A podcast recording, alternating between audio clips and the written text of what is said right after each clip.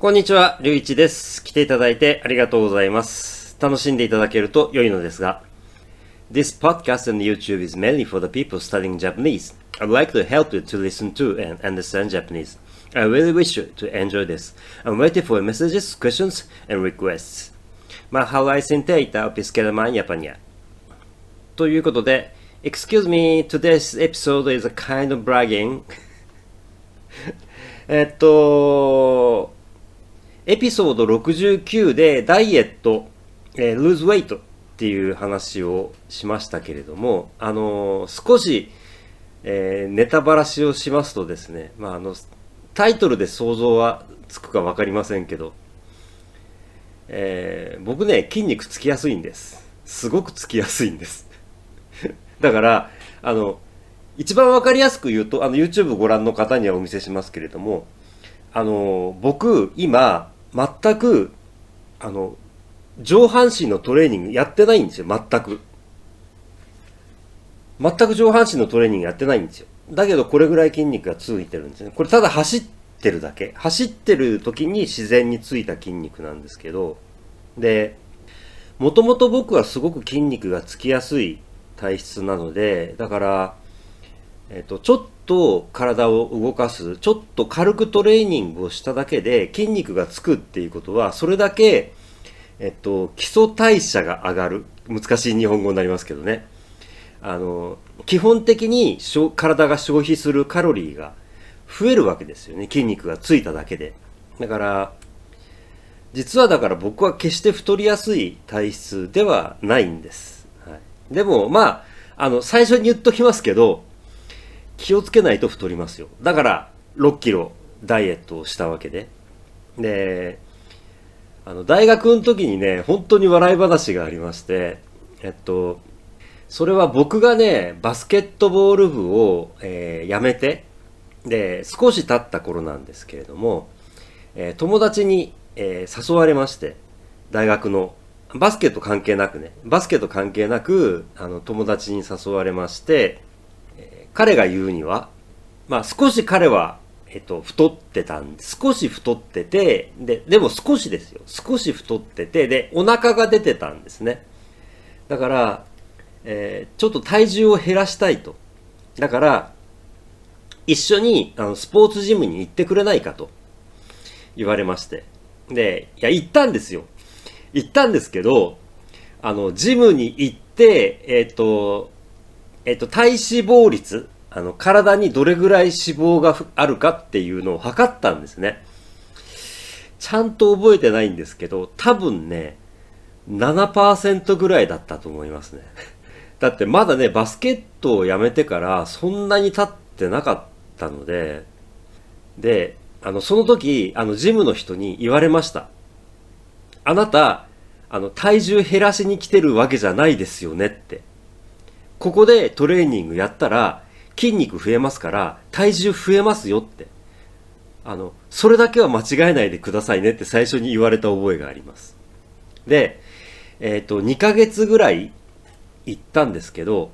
うん、3キロぐらい増えましたね。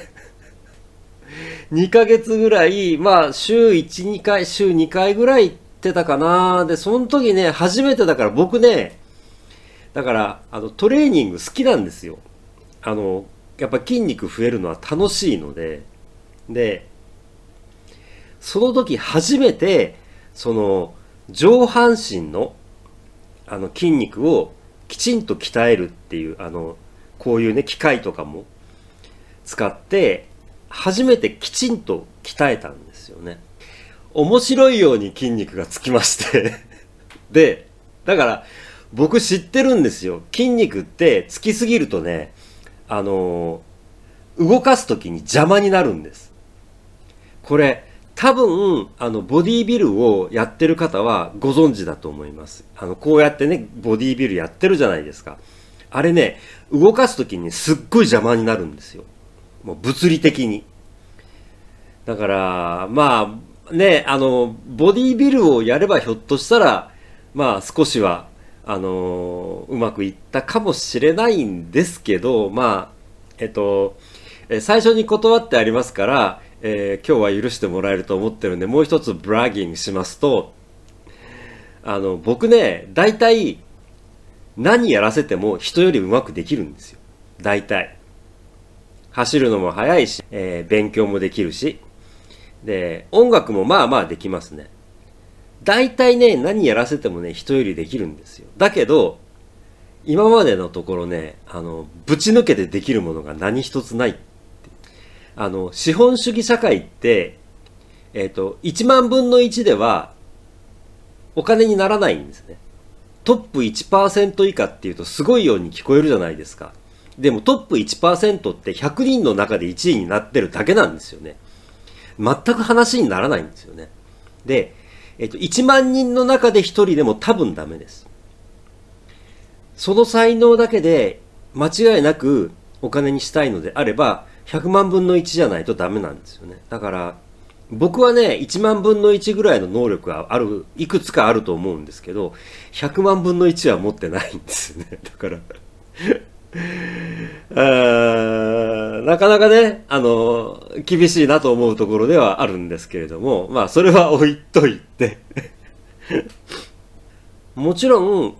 実際に僕は6キロ減らしたいと思うぐらい体重が増えたことがあるわけですし、やっぱり普通に食べてれば絶対に太ってたと思います。だから何もやってないわけではないですし、きちんと食べるものは考えてます。そもそも大学の時に、えっと、バスケットボール部を辞めたわけじゃないですか。そうすると、運動量がもう全く変わるわけですよね。で、あの、運動部を途中で辞めた人で、辞めた後に太る人ってすっごくたくさんいるんですよ。運動をやってた頃と同じ量を食べちゃうと、運動をやめた時に絶対太るんですよね。だから、もうそういう人たち僕見てましたから、僕はバスケットをやめた時に、これは絶対に食べる量を減らさなきゃいけないと思って、自分で考えて減らしましたし、で、あの、当時のそのバスケットをやってた頃からしたら、多分ね、今食べてる全ての量4分の1とか5分の1だと思いますね。全然その当時になったら、えー、その当時に比べたら食べてないと思います。で、えっと、年齢を追うごとに食べる量は少しずつ減らしてます。自分で考えて。だから、あの、国によって、例えばレストランに行った時に出てくるご飯の量って違うじゃないですか。でそれに関してもね、すごく難しいなと思うところではあって、やっぱり、あの、レストランに行って、出てきたら、残すのはすごく申し訳ないですよね。特に日本だと、あの、もったいないっていうね、あの、考え方がありますし、僕もそのもったいない、それから残すとか捨てるというのはやっぱりもったいないと思いますので、できるだけやっぱり食べたいと思うんですけどね。まあでも、でも、一つ、あの、違うところがあるのは、日本では基本的に、あの、清潔の概念に皆さんが神経質なので、えー、レストランに行った時に残ったものを持って帰るという習慣はないです。テイクアウトの習慣は日本では基本的にはレストランではないです。海外に行った時は食べきれない分については持って帰ってくださいっていうのが普通の国が結構多いので、これに関しては僕はとてもありがたいと思ってます。だから、ね、捨てなくていいわけじゃないですか。食べきれなければ、じゃあこれ持って帰りますっていうことができれば僕はそれでね、いいと思うので、あの、ぜひそういうことをね、していただきたいなということも思ってたりはします。うん。アメリカに行った時にも絶対食べきれないので、あの、残して持って帰りました。うん。だから、年齢が上がるにつれて、どんどん食べる量は少しずつ減らしてます。自分で考えて。だから、そういうことを考えられるかどうかっていうのはやっぱり大きいと思います。それから、何を食べるかもすごく大切なことで、これはあの年齢、特にね、えー、10年くらい前からあの考えるようになったんですけれども、運動量に合わせて、えっ、ー、と、タンパク質、えー、プロテインのを食べる量を増やしたり減らしたりをしてます。その時の運動量に合わせて、えー、タンパク質を増やしたり減らしたり。だから、あの、プロテインを、あの、ドリンクとして、あるいは、あの、大きい袋で、あの、粉の、あの、パウダーのプロテインってありますよね。あれも僕飲んだことあります。あれはね、劇的に増えます。あれはね、間違いなく筋肉増えます。もちろん運動してたらの話ですよ。きちんとね、やっぱり食べるものを自分で考えて、だから僕は、あのダイエットのエピソードを話した時に、とてもね、良かったなと思うのは、今でも全部は計算してないですよ。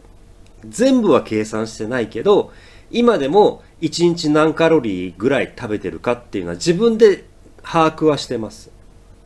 大体ね、今僕が1日に食べてる、えー、カロリーのトータルがおそらく2200から2400のはずです。それほど大きくはあのずれてないと思います。だから、どれくらいの量を自分が食べてるのか。だ体重なんて簡単なんですよ。食べた分と使った分を計算して、使った分が多ければ減るし、食べた分が多ければ増えるって、ただそれだけのことなので、それを自分でコントロールできるかどうかの話なんですよ。で、自分の体質がどうか、僕は筋肉がつきやすいっていう点で、確かにアドバンテージはありますけれども、自分の体質を把握してるかどうかです。人によって体質は違いますので、必ず痩せてるのが偉いなんて言いませんよ。ただ、やりたいのであれば、きちんと考えて、きちんとやりましょうっていうことですね。まあちょっと自慢になりますけれども、すみません。はい。今日も最後まで聞いていただき、見ていただき、本当にありがとうございました。ぜひまたいらしてください。失礼いたします。